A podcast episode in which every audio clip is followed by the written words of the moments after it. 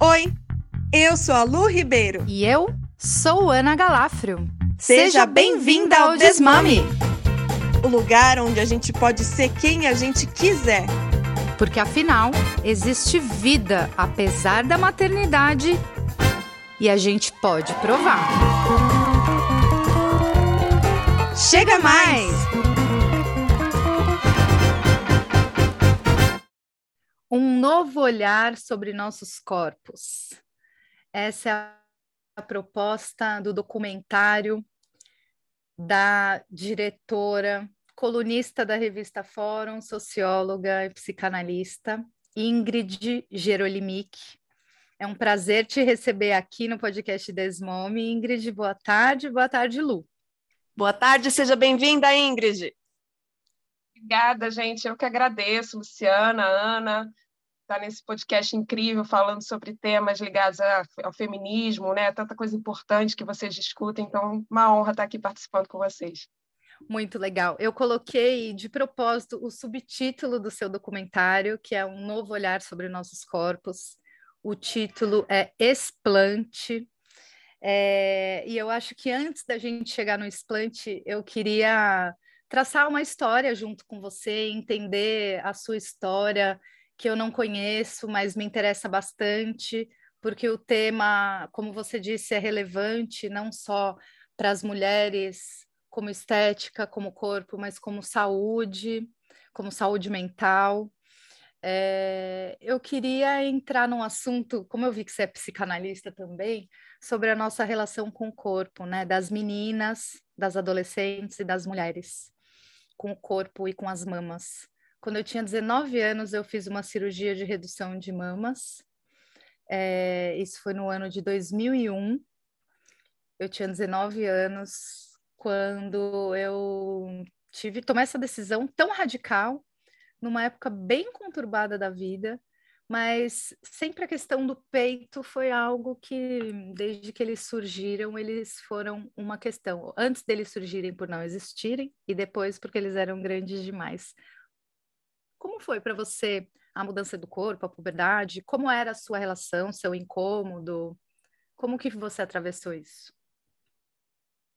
É, eu acho que com toda menina, assim, em algum grau a gente é, sofre muito. Nós somos, em primeiro lugar, seres sociais, né? E a gente é impactado o tempo todo pelo que a sociedade traz para a gente, né? Pelo, pelo ambiente onde a gente cresce, onde a gente vive, aquilo que a gente escuta, as narrativas que são predominantes na sociedade. Então, é claro que isso vai atingir toda mulher em algum grau, né? Essa questão relacionada ao corpo, da beleza como capital, né? Desse corpo que é um corpo muito mais é, para ser visto e para ser aprovado pelo outro do que por nós mesmas. Acho que a gente cresce desde, né? A gente desde muito pequenas a gente tem essa sensação e a gente vai crescendo também com esse olhar de que o corpo da mulher é um corpo para ser aceito, de que o corpo da mulher é um corpo que precisa sofrer uma série de modificações para que ele possa estar dentro, atender algum tipo de padrão ou algum tipo de olhar que não é o olhar da mulher, um olhar externo, e no, na sociedade que a gente vive esse olhar masculino, né? Então, é claro que isso me impactou é, como todas as meninas que eu conhecia também na minha época, então eu fui uma menina que cresci, aquela menina sem corpo, eu sou do Rio de Janeiro, né? Rio de Janeiro é, enfim, a cidade da praia, da exposição dos corpos, desses corpos de quase exportação, do carnaval, né? A ideia desse corpo feminino como um corpo para ser servir de exemplo, referência até para outros países como esse corpo aí para exportação. Então, crescer nesse ambiente um, é, é, é, é crescer tendo todas essa, todo esse olhar né, e essas dificuldades que a gente vai encontrando para atender a uma série de padrões que vão, inclusive, se modificando ao longo do tempo, né, porque eles não, eles não permanecem os mesmos. Né? E é muito doido isso, porque a gente vive tendo, tendo que se adequar a um corpo que é um corpo da moda, daquele momento, uhum. e que pode mudar né? Você pode ser um peito pequeno na moda agora, depois é um peito grande, depois, enfim, é, é, o corpo vai sofrendo tantas modificações ao longo da história, né? Essa ideia de qual é o corpo ideal, e a gente vai tendo que se adequar a ele, né? Para que a gente possa, de uma certa maneira, para a mulher se adequar a esse tipo de corpo, tentar buscar esse tipo de corpo, é uma maneira também de se sentir muitas vezes aceita, desejada, amada, né? Então não é uma questão pura e simplesmente de vaidade, né? É um problema social. Né? Essa mulher ela está inserida, o corpo, o nosso corpo está inserido dentro de um contexto onde para nós sermos aceitos, inclusive no mercado de trabalho, qualquer lugar, nas nossas relações, inclusive de amizade, amorosas, a gente precisa, né, muitas das vezes, atender a certos padrões de corpo. A gente vê o quanto é difícil quando a gente nada contra a correnteza, né? E às vezes a gente não quer, às vezes a gente só quer ser aceita. Então, é claro que, todo, como toda menina, passei por esse processo, né, de todas as questões relacionadas à baixa autoestima, essa dificuldade de molhar o meu corpo, de aceitar como ele era, é, essa pressão social para que eu tivesse um determinado corpo. Eu tinha, é, eu era chamada pelos meninos daquela menina que não tem corpo, né? Uhum. Então assim, uhum. aqui no país da bunda, do peito, era menina que não tem corpo, nunca tive peito, tinha nada de peito. Então assim, era aquela pressão para que eu queria de alguma maneira tá é, ali é, via aquelas mulheres e é claro que achava bonito porque a gente vai mudando até o nosso olhar. A gente vê tanto aquilo na televisão agora nas redes sociais que a gente come, começa a modificar o nosso próprio olhar, nossa própria percepção né, sobre aquilo que é bonito, sobre o que é feio, porque quem decide, né, quem diz o que é bonito, o que é feio, né, claramente não são as mulheres, né, nesse mundo patriarcal que a gente vive.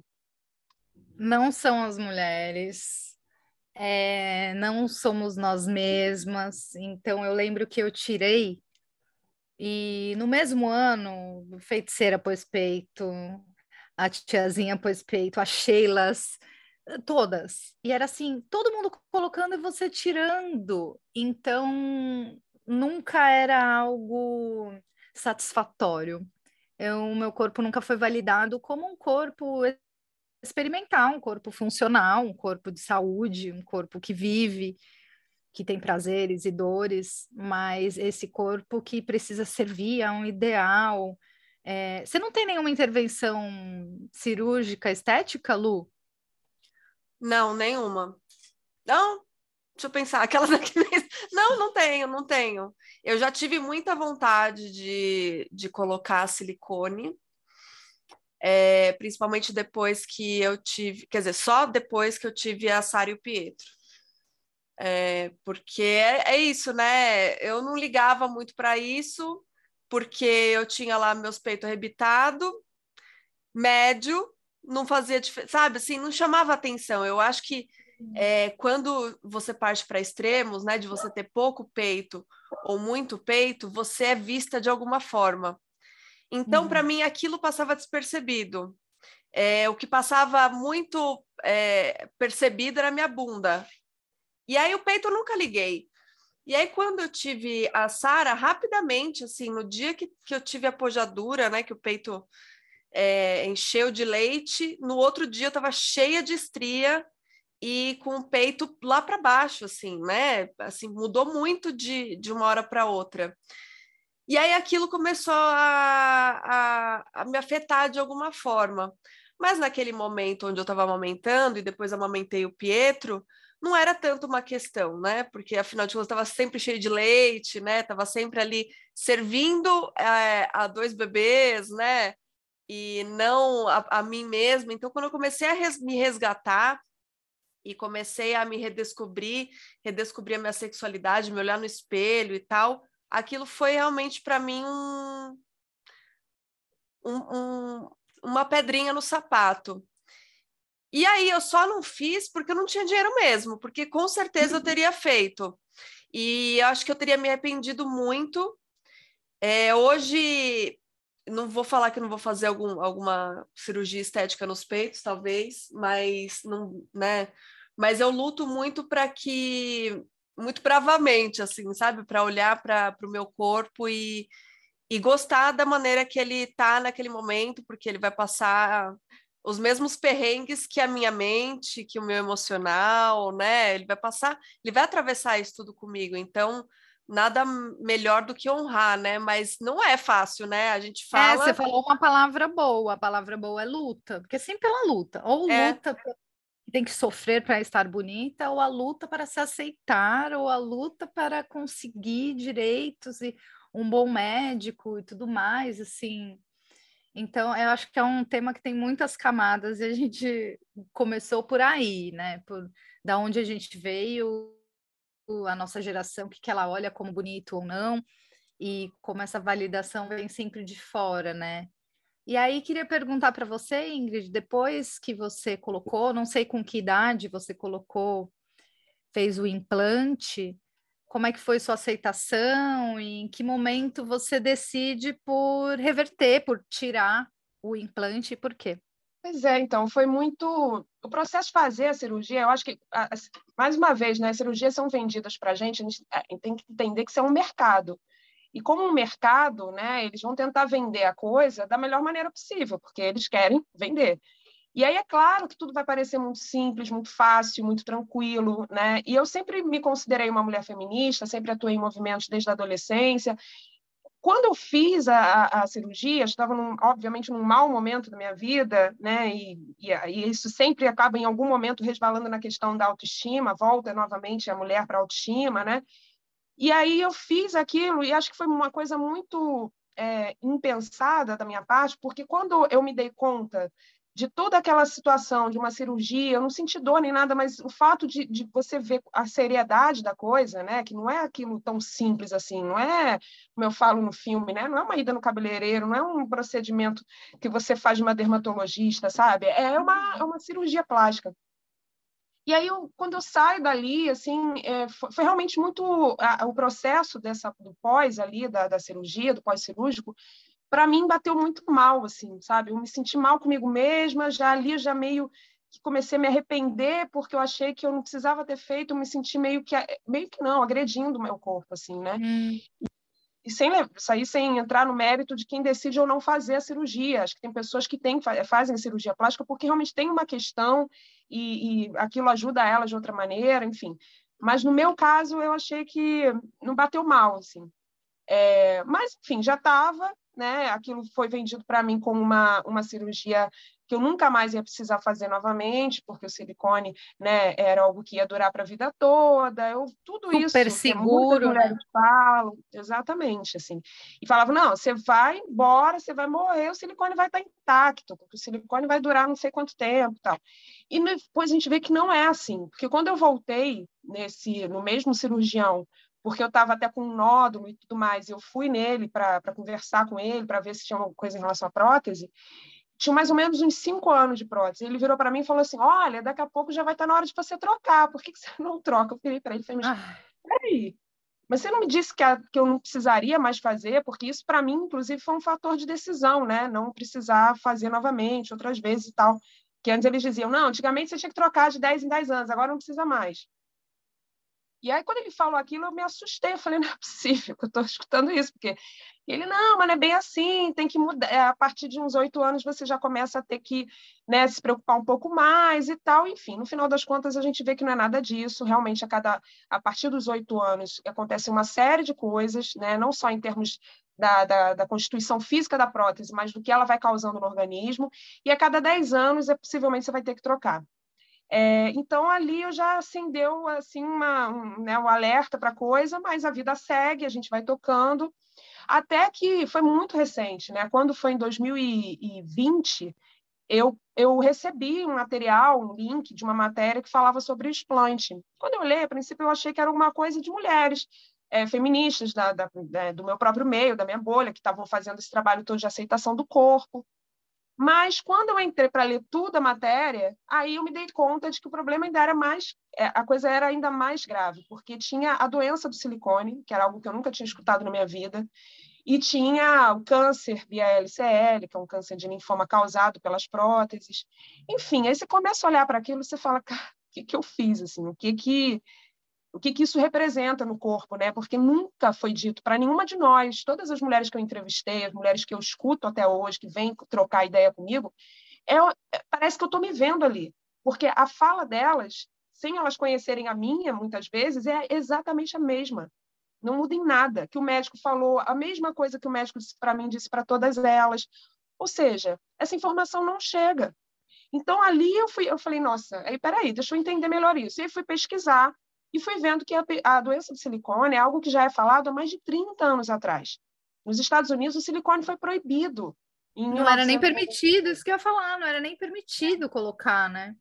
Exato, para fins estéticos não era, porque justamente já se falava da doença do silicone, que é essa série de sintomas. Uhum. Eu, é, a doença do silicone é, é, como se ela fosse um, um guarda-chuva de outros sintomas e doenças relacionados ao implante. Então, as mulheres sentem, eu, por exemplo, senti fadiga crônica, problemas de visão, problemas de memória, queda de cabelo, são mais 40 sintomas. Meu Deus. E, fora isso, ainda tem outros problemas. Por exemplo, mulheres que têm lupus, doenças autoimunes, o silicone agrava ainda mais. Eu conheço histórias de mulheres, por exemplo. Porque é um corpo estranho, né? Exatamente. É um corpo estranho e ele vai gerando reações né, de inflamatórias no corpo é, e a própria intoxicação, né? Porque tem metais pesados, aquilo vai sendo liberado aos poucos é, no próprio organismo, enfim. Então é isso ninguém fala, né? E até é. hoje a gente está lutando para que essa informação. A gente acabou de aprovar uma lei aqui no Rio de Janeiro, assim, em tempo recorde. Fiquei muito feliz com, a, com essa notícia. A gente recebeu essa semana que é uma lei estadual onde a gente onde transforma a cirurgia de explante numa cirurgia reconstrutora, o que significa que os cirurgiões não podem mais dizer que a mulher agora está querendo fazer o explante porque ela está querendo ficar com o peito pequeno, sabe? Que é uma cirurgia ah, vaidosa. É, é Precisa, tá moda, né? Mudou a moda, então ela agora quer se tirar e aí vem com essa história. Então, a gente fala da doença do silicone e a gente fala também da responsabilização dos cirurgiões e das fabricantes. Porque os cirurgiões têm que se responsabilizar pela informação. Essa informação de que o silicone causa tudo isso já está numa tarja preta que a FDA, que é a agência reguladora americana, tipo a Anvisa de lá, eles já colocam na caixa. Só que essa uhum. caixa é a caixa do silicone, né? Só que essa caixa só é aberta, ela é lacrada, ela só é aberta com a, com a, com a bula dentro quando a mulher já está na mesa de cirurgia sedada. Nossa! Eu não tenho informação. Caramba! Então, aqui no, no Brasil, então, você não tem acesso, você não recebe essa informação antes. É... Os cirurgiões precisam entregar essa informação e precisam responsabilizar, assinar, enfim, a gente está batalhando para que essa para que isso tudo se torne política pública mesmo, né? Porque esse é um problema de saúde pública e tem que Sim. ser resolvido dessa forma, né? No âmbito do coletivo. Sim, perfeito. E Ingrid, eu e a Ana, nós somos doulas também, né?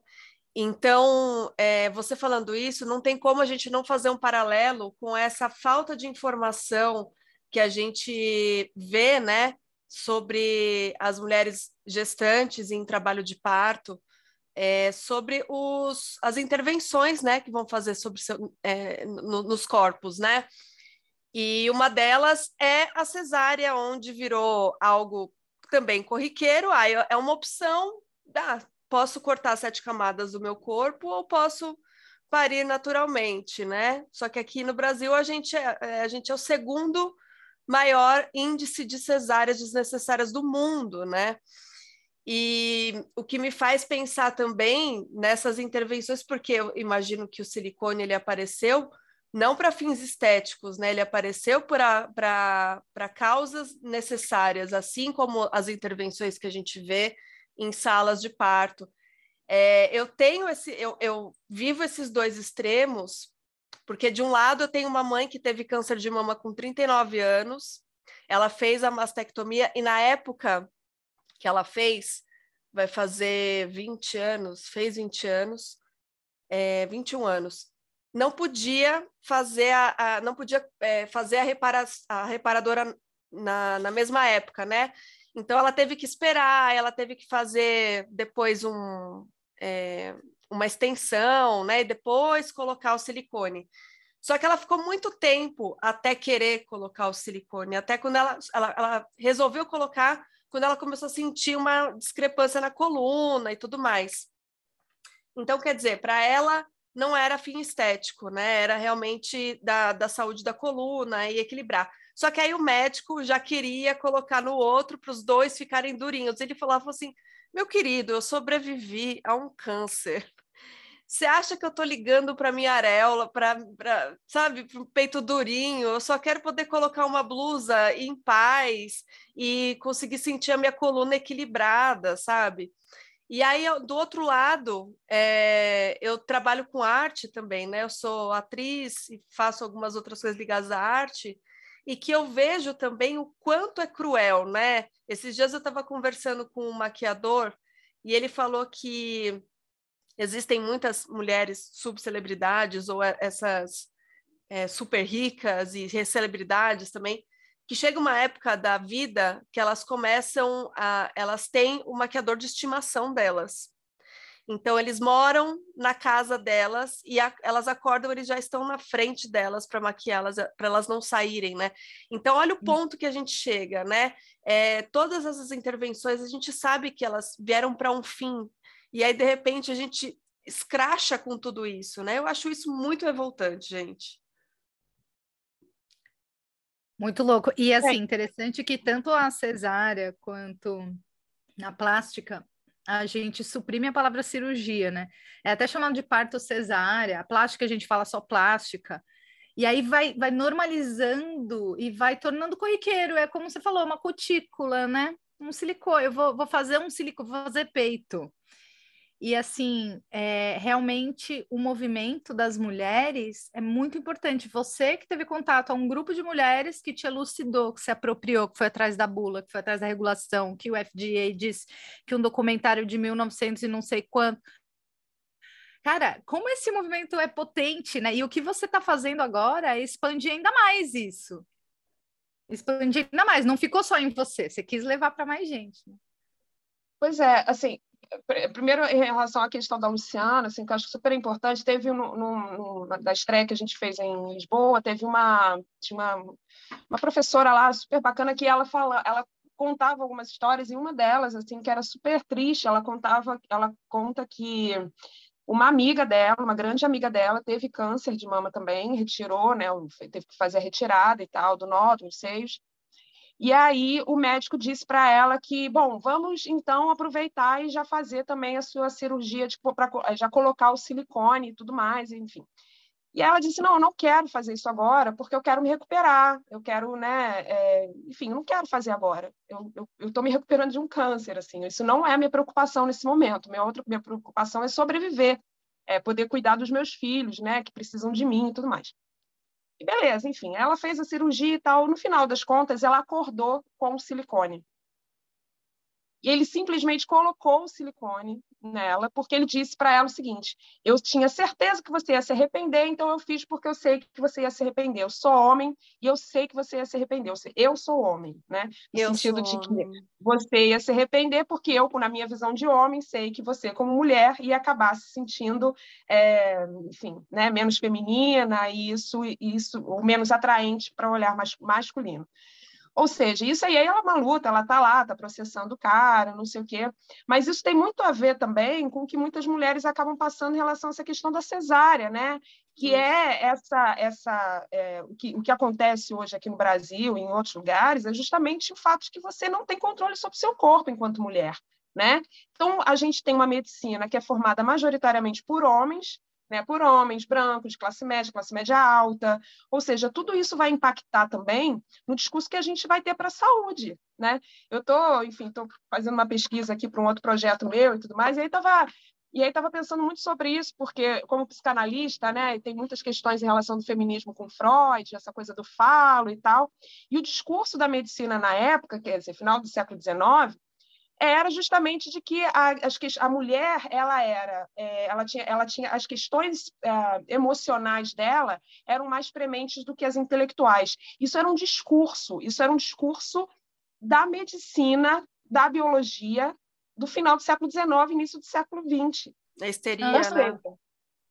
Exatamente, é um discurso absolutamente misógino e é um discurso misógino respaldado né, por sociedades médicas, por todas as instituições que, a priori, deveriam cuidar da nossa saúde e não fortalecer narrativas né, de, de, de, de gênero para uh, ah, patriarcais machistas e tudo mais. Né? Então, essa questão da cesárea é a mesma coisa. O médico não quer fazer porque ele quer é, é, programar a vida dele, ou sei lá, né, quantas coisas ele não tem de benefícios fazendo uma cesárea, então ele prefere porque ele não se importa com aquela mulher, né? ele não se importa com aquele sujeito, ele não está interessado em saber as questões dela, ele está preocupado com ele.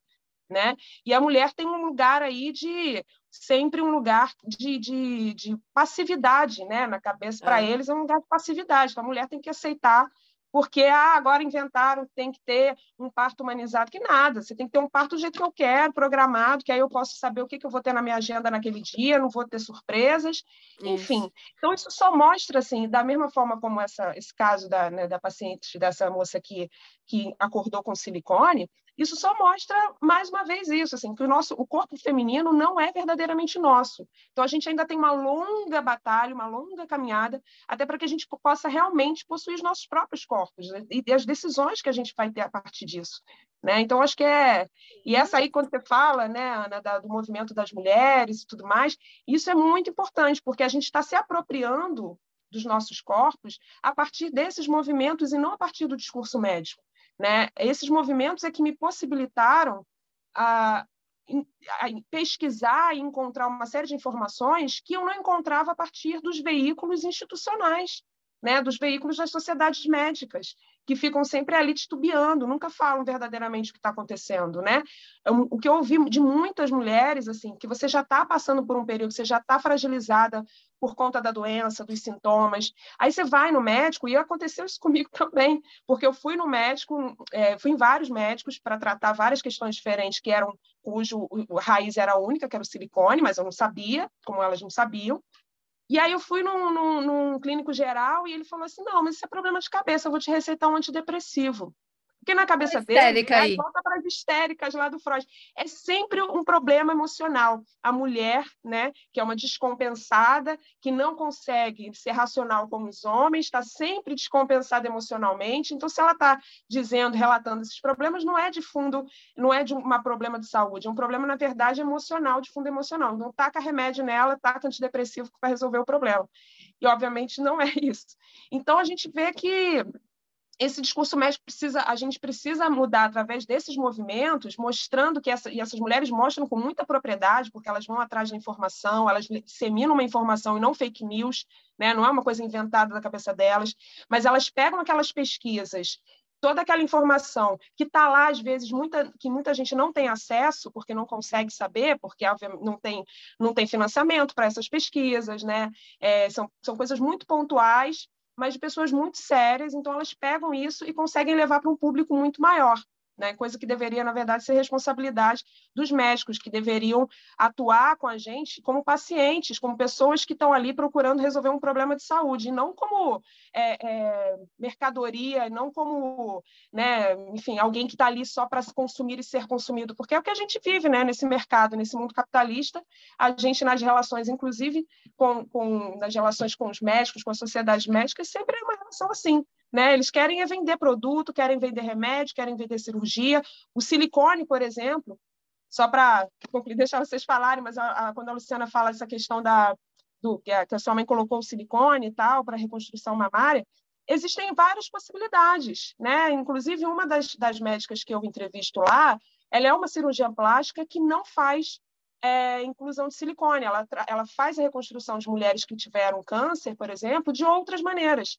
Essa possibilidade existe, mas ela não é rentável tanto quanto o silicone, porque para hum. esse tipo de solução, o médico tem que estudar mais, é uma cirurgia mais delicada, mais complicada, o que significa que ele vai ter que ter mais tempo de estudo, de pesquisa em relação a isso, e é, ele não tem o próprio silicone, que já é um material que ele, enfim, muitos fazem lobbies aí, ganham rios de dinheiro vendendo silicone das fabricantes, né? Então, obviamente, não interessa a eles dizer que tem outras possibilidades para além do silicone. É, é o patrocínio, né? Aliás, você falou isso e eu lembrei que a minha mãe ela fez, ela colocou o silicone, mas ela também colocou, é, ela fez da, da barriga, é, é pegou gordura da, é, é, eu lembro disso. E ela, assim, ela, ela nem no, no final, assim, ela ficou bem brava porque ela ficou um tempo ainda de recuperação por causa disso, né? Mas para ela é melhor, né? Ela, ela diz que para ela é melhor porque ela se sente melhor por causa disso. E eu nem lembrava disso. Agora que eu lembrei que ela tinha essa cirurgia, para ela na época foi muito chata, né? Mas eu, eu acho que é porque também tem esses dois problemas, né? Que a gente está lidando não só com a, o suco, o puro suco do patriarcado, mas também a gente está lidando com homens em situação de poder, né? E isso é quase que, quase não, é, isso se, se converte para eles em forma de impunidade. Então, quantas vezes a gente vai ver, né, as mulheres que colocaram silicone ou fizeram qualquer outro tipo de cirurgia estética que tiveram problemas muito sérios, ou morreram na mesa de cirurgia, ou morreram depois, porque por negligência médica. Não só as mulheres, né? Todas as pessoas que fazem esses procedimentos, que aí você, a gente pode. É, se a gente fosse mais a fundo, a gente ia falar até sobre os clandestinos, mas até pela falta dessa possibilidade, né, é, na questão financeira, mas o quanto eles passam impunes, né? Assim como no parto, né? Quando uma mulher morre na, na, na mesa de cirurgia por uma, uma cesárea desnecessária, ou um bebê fica três, quatro meses na UTI, e, ou morre também, né? Logo depois, e a gente sabe que podia ser evitado, né? Eles não vão ter, eles não vão ter esse é, o nome deles em xeque, né? Porque é tudo, parece que é tudo. E é muito louco porque a gente tem as evidências científicas, né? A gente tem tudo, a, a gente tem a ciência ao nosso favor para poder comprovar é, e tirar ele dessa impunidade, mas a gente não consegue. E eu acho que esse trabalho, Ingrid, que você fez tanto com, né, tanto com a lei que está rolando, é, todas as mulheres que estão envolvidas, quanto no, do, no documentário é de uma grandeza, assim, porque também diz respeito às nossas filhas, né, às nossas crianças que estão chegando aí, e que bom que elas vão poder chegar é, com, né, com esse respaldo, né, é, é muito importante, assim, eu queria muito, muito, muito agradecer por esse é, por, por, por, essa iniciativa, né? Que não é nenhuma iniciativa, é um negócio todo, né? Que você fez. É maravilhoso. Você teve uma presença de, assim, foi muito rápido, o mundo se descortinou e você saiu desse lugar é, liberal, assim, do eu vou resolver meu problema, eu resolvi, contratei um médico, paguei, pronto. Você quis levar isso para as outras pessoas, essa parte do ativismo, da coletividade, isso é muito importante. Como é que está sendo depois da estreia? É, como é que a gente faz para montar uma, uma estreia particular? Isso já está disponível para pequenos grupos ou só salas de cinema? Como está sendo? Não, primeiro, assim, dizer que isso é um resultado, na verdade, de, desse, desse trabalho coletivo de tantas mulheres, né? Porque tudo que eu falo ali, assim, já representa as mulheres, inclusive, que eu entrevisto, que já são militantes há muito tempo dessas causas, né? Enfim, então são pessoas que estão nessa luta há muito tempo. E eu queria, assim, eu acho que eu me senti num, dever, assim, meu é, pessoal mesmo de querer de querer mostrar assim o trabalho que essas mulheres vêm fazendo sabe? Porque eu só soube de tudo isso tantos anos depois né de por que, que eu estava sentindo aqueles sintomas. Enfim eu só soube da possibilidade de fazer o, o explante que eu nem sabia que era possível. Tudo isso eu só soube a partir desses movimentos de mulheres que enfim são movimentos incríveis de mulheres muito batalhadoras, assim, que estão aí realmente fazendo um trabalho incrível, com tantas outras milhares de mulheres, né, que estão tendo acesso a uma informação que elas nunca tiveram antes. Então, eu acho que eu, era um dever meu, assim, poder, poder mostrar um pouco dessa história e tentar levar um pouco mais de outras pessoas também. É, algo que eu achava até que muitas já sabiam, né, e a gente vai uhum. recebendo tanta informação, assim, tanta mulher que fala, eu não, não tinha ideia, eu falava, nossa, mas então que bom, né? Que bom que essa informação começou a chegar. E acho que é isso, assim, para que cada mulher possa decidir depois o que vai fazer, né, a partir. Mas a informação é fundamental, assim, ela é urgente, e ela é e ela é, acho que é um, é um dever de todos nós, assim. Mas o filme a gente está, a gente está fazendo as estreias, a gente vai fazer em São Paulo agora. Eu ainda estou nessa nessa correria para a gente marcar essa estreia de São Paulo, e a partir de São Paulo, dessa, dessa última estreia, a gente vai fazer as estreias online, né? A gente vai fazer uma estreia de, com exibições, assim, pra, por mais tempo, para que vários estados, a ideia é poder ir a todos os estados, eu adoraria. Inclusive, eu queria muito ir ao Nordeste também, tem, tem convites lá, e eu falo, ah, eu queria muito ir. Você merece. Mas a gente fica sem grana, porque é um filme independente, assim, né? Então, é, é, a gente tem dificuldades reais também, que é um outro problema, né? ah, por que será que não teve uma grande indústria te patrocinnando aí, uma grande multinacional te patrocinando? Não teve, né? A quem pois interessa é, não tem. tema, mulher? Não tem escolher outro tema, né? Escolhesse outro tema mais fácil, né? Para que a indústria pegasse, ficasse feliz da vida, mas não é o caso, né? Pois é. Então, quando a gente faz esse, esse trabalho independente também, a cultura brasileira é tão atacada, principalmente nesse momento agora a gente está vivendo, né? Total. Tempos estranhos com esse governo. Total. Mas, enfim, então a gente está fazendo isso, a gente está fazendo né, nesse trabalho de formiguinha E com certeza vai ter exibição, é, já universidades, escolas, a gente tem recebido convites também para poder falar nesses lugares, apresentar o filme. Eu fico demais, feliz demais. Assim. Verdade que é mais que me deixa feliz, porque é, eu queria muito levar isso para adolescentes. assim. Então, quando eu recebo convite de escolas, de organizações que trabalham com meninas adolescentes, eu até falo isso no filme, né? É importante dizer assim, o filme não é um filme que fala somente sobre a doença do silicone. A gente usa esse gancho, é claro que tem toda a, a minha própria história, a história de mulheres que viveram a doença de silicone, mas a gente fala de uma maneira geral da, da, da pressão estética, como isso atinge a todas as mulheres, né? E o Brasil é campeão de cirurgia plástica entre adolescentes. Então é muito doido, porque assim, é, acho que assim como vocês, eu vivo numa bolha que aí eu, eu acho que as coisas estão mudando, né? Porque eu vejo a mulherada mais engajada, as lutas feministas, né? A gente teve um avanço nas lutas, apesar dos retrocessos desse governo, a gente teve um avanço nas lutas das mulheres é, nos últimos anos. Então a gente imagina que, o, que, o, que esse cenário está mudando. E aí, quando eu fui pesquisar para o filme e vi que o Brasil é campeão de cirurgia plástica entre adolescentes, que no mundo inteiro, é, meninas de 11 anos fazendo cirurgia de ninfoplastia, porque recebem conteúdo pornográfico e aí começam a achar que tem algum problema com a vulva delas. Cara, quando a gente vê isso, você fala assim, como que a gente ainda precisa avançar tanto? Não é possível, sabe? Que as coisas ainda estejam nesse na lugar. A pandemia deu um boom, né, Ingrid? Uma na... boom na pandemia, exatamente. A gente já tem o chamado dismorfia Zoom, né? Que é uma dismorfia uhum. que é uma, é uma, é uma, é uma, a pessoa se olha de uma outra maneira porque ela vê tanto a imagem daquela imagem do Zoom, que é essa imagem do Zoom que a gente está vivendo aqui,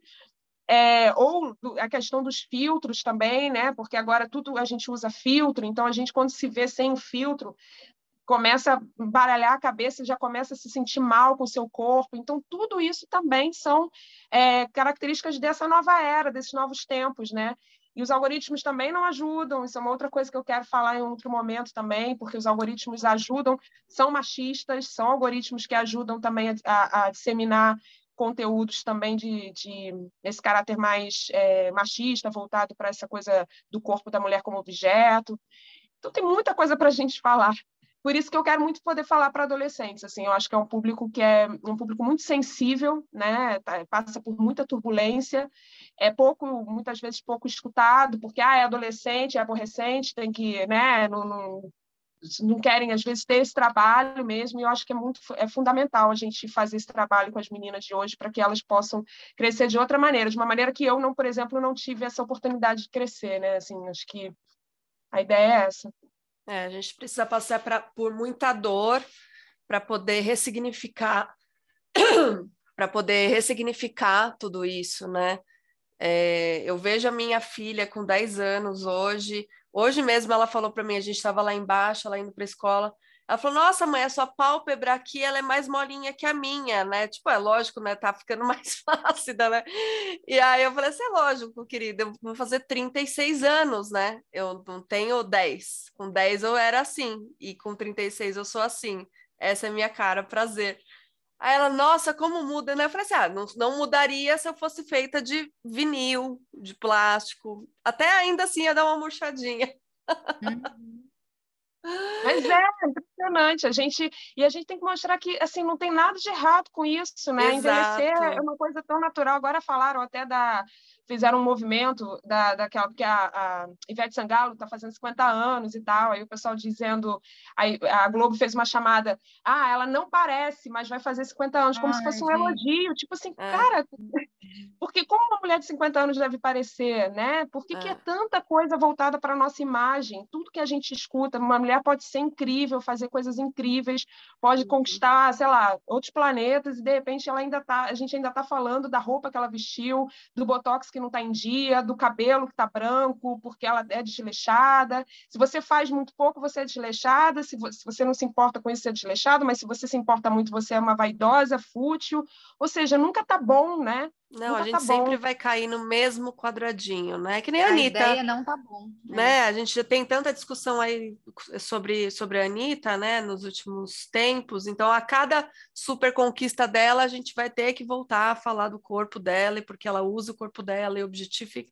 Ah, porque é isso, né? A gente sabe que em qualquer caminho que ela tomar, ela vai estar tá errada, né? De, de qualquer forma. É, bom, mas eu queria que a gente fosse para os nossos quadros, Ingrid. Vou te apresentar os nossos dois quadros para a gente finalizar, pode ser? Claro. Então vamos lá.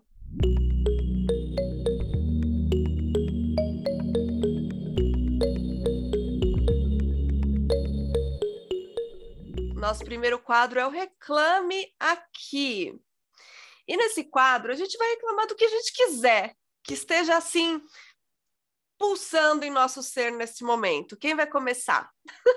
Eu, eu posso começar, porque olha, essa semana ventou, ventou, ventou, veio um ciclone extratropical aqui. E eu fiquei sem luz mais de um dia. E as comidas estragaram na geladeira, tive que enfiar tudo no congelador, daí não cabia tudo no congelador, que por um milagre eu tinha comprado comida para pôr no. E bem quando eu compro, estraga, não tem onde botar. E assim, as crianças tudo em casa, e aquele monte de vela, e os atendimentos tudo encavalado, um em cima do outro, e eu estressada, e toda hora batendo a mão no interruptor, e nada de luz, nada de luz.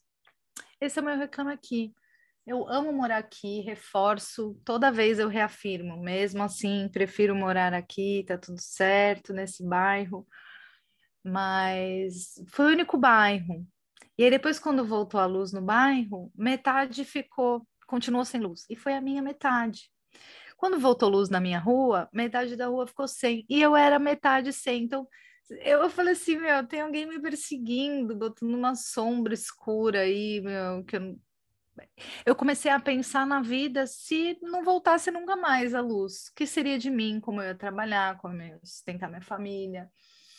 Sabe, aqueles, assim, foi um pouco hum. mais de 30 horas, mas me fez repensar tudo. E eu quero reclamar também da minha dependência e da minha falta de percepção do quanto eu tô toda hora ligada na energia elétrica e coisas aconteceram quando acabou a luz, sabe? Assim, coisas que estavam ali esperando eu ir lá, abrir a gaveta e arrumar.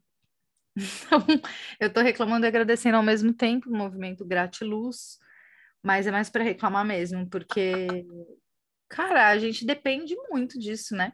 Muito. É, esse é meu reclame aqui. Beleza. Olha, eu ia reclamar do frio de novo, mas eu vou passar seis meses, né, reclamando do frio. Então eu vou reclamar que eu não fui convidada para o casamento do Lula e da Janja. Poxa. Essa, essa, é uma, essa é pode ser uma reclamação minha também. Fiquei arrasada até agora, assim, sem entender o que aconteceu. Já fui nos Correios para ver se tinha algum problema. Não chegou aqui. Não sei se foi uma falha do WhatsApp, não sei se foi porque eu não estava aqui no, no dia, mas não chegou o convite.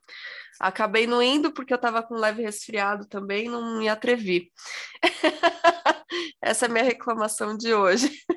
E festa linda, né, cara? As melhores pessoas estavam lá. É. Menos a gente. Nossa, eu adorei as do Paulo Vieira. O Paulo Vieira é maravilhoso. maravilhoso. Ele levou uma caixa de salgado Levou ainda deu para os jornalistas que estavam lá de fora, que a namorada dele chamou a Dilma e ainda fez é, pescaria, assim, imaginaram chamou, puxando a Dilma, maravilhoso. Ai, gente, Muito são os bom. melhores. E você, Ingrid, além dessa reclamação em conjunto comigo, você tem mais alguma? Cara, eu acho que eu posso reclamar do frio, né? Porque eu sou, eu, tô, eu sou nova aqui, então eu tenho, esse, tenho essa prerrogativa, assim, tem. tá eu tô com frio. Não, e tem uma galera, assim, que tá todo mundo meio gripado, não sabe se é Covid, se é gripe, tá um negócio esquisitaço, assim, no Rio.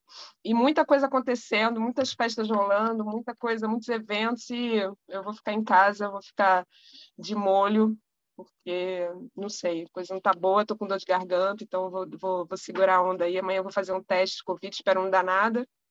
Mas é. essa é a minha reclamação. Eu acho que, acho que é esse frio no Rio de Janeiro não combina. A gente fala, né, daquela música da Adriana Companhoto, que cariocas não gostam de dias nublados. E é verdade, gente, porque... Ah, é muito deprê, é muito deprê. É, não Muita combina. Coisa... É, muita coisa acontecendo a gente ficar aqui, né? Ficar dentro de casa apertado, coitado, minha cachorra aqui já não aguenta mais que tá chovendo, não consegue, não pode sair. Ai, tadinha. É, e os, e os casos de Covid aumentando, né? Cara, cada dia mais de novo aparecendo mais gente que eu conheço com Covid de novo. Ainda bem que dessa vez eu não fui a precursora de novo, né?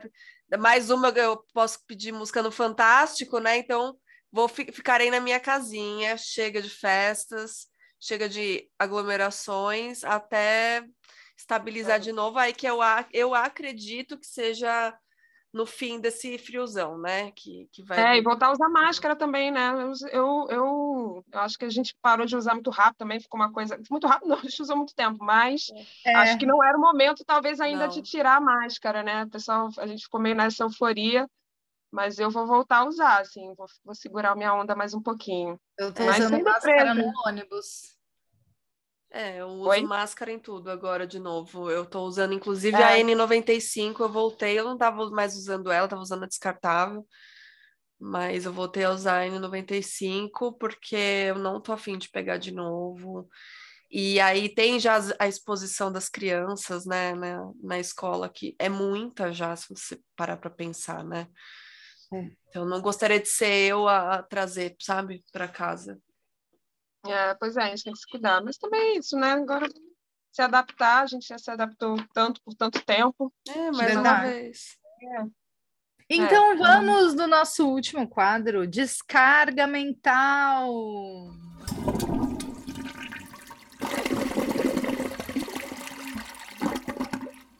Ingrid, descarga mental, a gente pede sugestões de atividades que você faça para aliviar a sobrecarga mental. Pode ser uma leitura, uma atividade manual, artística, algo que você leu, assistiu, viu ou ouviu, que você indique para as ouvintes. Ai, nossa, gente, tem tanta coisa. Deixa eu pensar aqui. Eu estou relendo, inclusive, o, o Feminismo é para Todo Mundo, está aqui tá do meu lado. Ah, é eu estou vendo um material, então acho que esse é um livro também, né, para todo mundo ler e reler. É um livro tão, tão fininho assim, né? Enfim, é, dá para ler super rápido. Eu vou aproveitar que esse final de semana eu vou ficar mais em casa, contida, então vou uhum. terminar de ler ele novamente. E sei, eu acho que a gente fazer. Eu, eu tenho feito muita atividade assim, gostado muito de ficar fazendo coisas para mim sozinha, assim, tipo não, não necessariamente sair de casa, né? Como a gente está nesse momento, a gente acabou de falar aí também dessa coisa de Covid, vai ter que ficar mais em casa e tal. Eu acho que é retomar um pouco essa coisa da leitura. Você falou muito, né, Ana? Tipo, ah, eu, eu fiquei, né? A gente ficou aqui, fiquei sem luz, não sei o quê. E a gente para para repensar o que, que dá para fazer por você. Eu li 100 né? páginas do livro. Pois é, o quanto que a gente não consegue fazer se a gente largar o celular, né? Por algum tempo, assim, simplesmente desligar o celular porque eu tô. E ah, uma coisa, eu não falei no reclame, mas poderia ter falado, porque essa coisa de você ficar. O celular é um vício. Eu já acordo de manhã, eu sei que é horrível, mas eu acordo de manhã já pego o celular para ver coisas, para ver mensagens e tal. Então, assim, eu acho que uma coisa que a gente pode fazer é aproveitar esse momento aí que a gente está em Mercúrio retrógrado, né? E está no momento meio meio estranho, mas é, é, é, retomar atividades que sejam fora dessa rede social, que sejam fora da internet, tentar pegar um livro, meditar. Meditação é uma coisa tão importante, né? A gente trata como se fosse uma coisa é, menor. Então, ah, não consigo meditar. Todo mundo consegue meditar. Acho que é uma questão da gente tentar mesmo. Eu falo isso para mim, porque eu sei que é, uma, que é uma coisa que eu deveria fazer mais e que me ajuda muito, porque eu sou uma pessoa extremamente ansiosa. Então, eu acho que isso é importante, assim, essa, essa, essa coisa da gente voltar para atividade. Escrever, eu, eu, também tirei minha agenda do celular, então eu comprei um caderno, e aí é super legal, porque eu comprei caderno, comprei canetinha, comprei essas coisas, e eu me sinto assim, é super lúdico, né? Eu me sinto uma volta meio à infância, fui lá na papelaria, super gostoso, assim. Então, acho que é isso, vou tentar, sei lá, eu acho que a dica é essa, talvez, fazer atividades que sejam fora desse contexto aí de rede social para a gente desintoxicar um pouco a mente, assim, é muita informação, isso deixa a gente muito né? Muita ansiedade, muita confuso tudo, né? Maravilhoso. É, eu vou pegar carona na, na, sua, na sua onda aí. Eu tô bem velha mística, né? Quem acompanha meu Instagram sabe que eu tô velha mística. Eu acho que esse lugar ele chega com o inverno, que aí eu fico mais contida mesmo, né? É, mais dentro de casa, mais, né, poupando esforço, meio que um urso hibernando. E como eu acordo muito cedo, acordo 5 e 20 né, com, com o Pietro, eu tenho me proposto a não dormir, né, depois desse tempo. Óbvio que, ah, tô menstruada, aí tem uns dias que não dá e eu preciso voltar a dormir. Mas na grande maioria das vezes não. E aí, como tá muito frio, eu não consigo expandir as minhas coisas, tipo, colocar um top, uma, um shortinho e pular a corda no, na garagem, sabe? Não vai rolar um negócio desse, mas dá para ficar aqui em casa. E aí nessas eu voltei a meditar de manhã e à noite. Então eu tô assim, o puro creme da pessoa otimista. e aí é importante falar, né, que eu fico zoando dessa coisa da velha mística e tal, mas é, é importante desmistificar, né, a meditação, do tipo, ah, a meditação, a meditação quem faz é zen, fica falando manso que nem a monja Coen, não é isso, né? Eu também uso muito a meditação para eu poder focar, para eu poder, né? Sempre tem alguma intenção, né, na sua meditação, para baixar a ansiedade, para conseguir dormir, é, até mesmo para respirar melhor, né? Porque fica manhaca esse, esse tempo. Então, é algo já comprovado, né, que a meditação ela realmente muda, né, as sinapses. E então é muito importante fazer meditação. Eu faço à noite eu acabo fazendo só 10, 20 minutinhos porque logo me dá sono. Mas está sendo incrível também sair da tela assim que acorda, sabe? E, e na hora de dormir já embarcar eu tenho, eu tenho tido menos vontade de matar as pessoas, isso já é ótimo. Preserva o réu primário. Preserva. Mas Quem é, diria... não, é legal você falar isso, porque meditação não é esse lugar, né? não é religião, não. né? Não é uma coisa espiritual no sentido de que cada um segue a sua fé ou, ou não tem fé nenhuma, mas é meditação é, uma, é, algo concreto, né? Que a gente vai sentindo ao longo do tempo as melhores, como você está sentindo, então perfeito. É. E só de sair da tela, gente, só de sair, isso já é um grande, assim, porque dá um alívio. Eu, pelo menos, tenho sentido um alívio enorme quando eu saio, fico um tempo sem olhar nada, não olho mensagem, não olho WhatsApp, não olho nada. Nossa, isso já me dá um, um, um alívio, assim. No início daquela, né, porque a gente fica numa compulsão, né, é um é, vício, é. como qualquer outro. Mas depois a gente sente muito mais aliviada, assim. Então... Exatamente. Eu tenho, eu tenho uma descarga mental que é um jabá. Vai. Eu vou insistir porque falta menos de um mês para acontecer meu retiro de inverno em Ubatuba. E a proposta é bem parecida com isso que vocês estão dizendo, né? Recolher, reconectar. E ontem e hoje eu fiz várias reuniões com as parceiras que vão estar tá comigo. Então, são pessoas incríveis, mulheres daqui. Então, tem a Babi Araújo com a leitura de mulheres que, que, mulheres que correm com os lobos. Já ia falar da peça a Babi Araújo, que é atriz, palhaça, vai fazer a leitura de Mulheres que Correm com os Lobos. Tem a Sati, que vai fazer uma oficina muito legal de consciência corporal e pompoarismo ancestral. Achei foda. Achei maravilhoso. Uau! E uma oficina de autorretratos, uma de automassagem. E a gente vai caminhar na praia, a gente vai desconectar desse mundo telas também. É, venham para o retiro de inverno, não precisa ser mãe para vir nesse retiro, mas cada vez que eu anuncio um retiro, as pessoas querem saber de novo do retiro Desmome, e a gente vai ter retiro Desmome. Espera acabar o retiro de inverno, que a gente vai dar todas as informações para vocês, tá bom? E essa prática de retiro que não é algo religioso, mas que é uma prática imersiva de autocuidado, de estar entre mulheres. Ah, é sagrado feminino? Na prática, mas não na teoria, na ideologia. Então, é, com várias parceiras, com uma alimentação caseira vegetariana maravilhosa feita na hora pela Bia. E fica o convite aí para vocês, gente. São 10 vagas. Eu Nossa, espero que, que dessa vez Que Gostou? coincidência, porque quando eu falei sobre meditação, eu não sabia que você estava fazendo retiro, de repente estamos conectados. Vou te mandar. Yes, estamos conectados. Legal, gostei, gostei. Quero, quero mais informações depois, quero saber se eu vou poder ir. Uhul, vou mandar.